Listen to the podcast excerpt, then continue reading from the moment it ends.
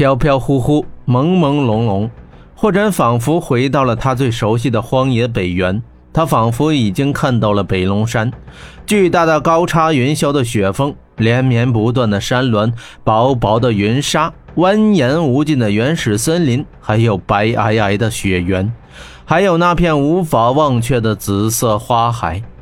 怎么会突然回到故地？是不是自己真的有些累了？一个人在外漂泊多年，是否应该回去看一看呢？又过了许久，霍真感到头发痒痒的，似乎有人在拨弄他的长发。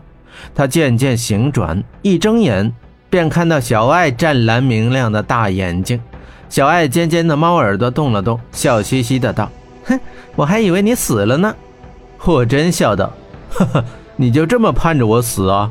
小爱眨眨眼道：“当然了，你死了，本小姐可就自由了。”霍真摸摸自己的脖子，笑道。哈哈，不过我可不能死，否则猫小姐那一口岂不是白咬了？不过真的是很疼啊！小爱双手叉腰道：“谁让你突然抽了风？若不是本小姐这一口，只怕你早就抽风抽死了。”他眨眨眼睛，又问道：“那时你到底经历了什么呀？”霍真正色道：“当时我进入了一个异空间，如果猜的不错，那里应该是幽冥界。”在那里，我见到了魔神。幽冥界魔神，小爱惊讶道：“传说进入幽冥界，没有人能活着回来的。”霍真笑道：“呵呵，别人不可以，但我却可以，因为我有猫小姐在。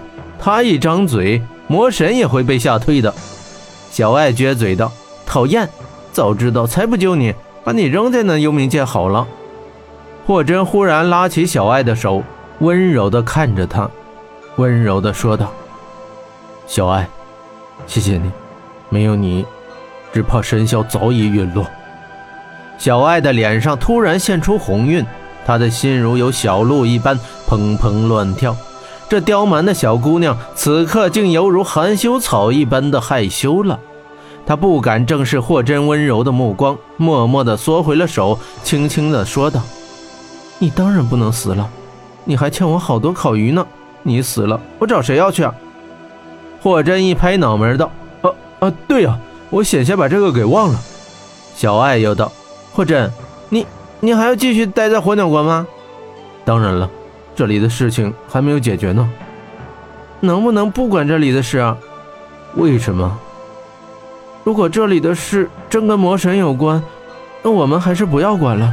这样可怕的对手。”我怕我们对付不了呀，小爱露出了担忧的神情。傻丫头，很多事情并不是靠力量大小来决定的，而是要追随自己的内心。那这件事呢？自我在大漠中遇到石威那一刻起，我便已决定，一定要管这件事。既然我来到了火鸟国，我就一定要管到底。霍真的眼神是无比坚定。看着霍真，小爱叹了口气，点了点头。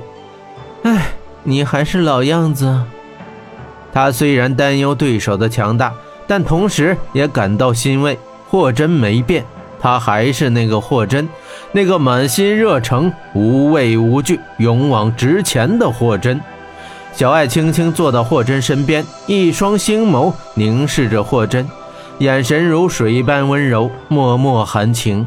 曾经总以为人生最美好的是相遇，后来才明白，其实最动人的是重逢啊！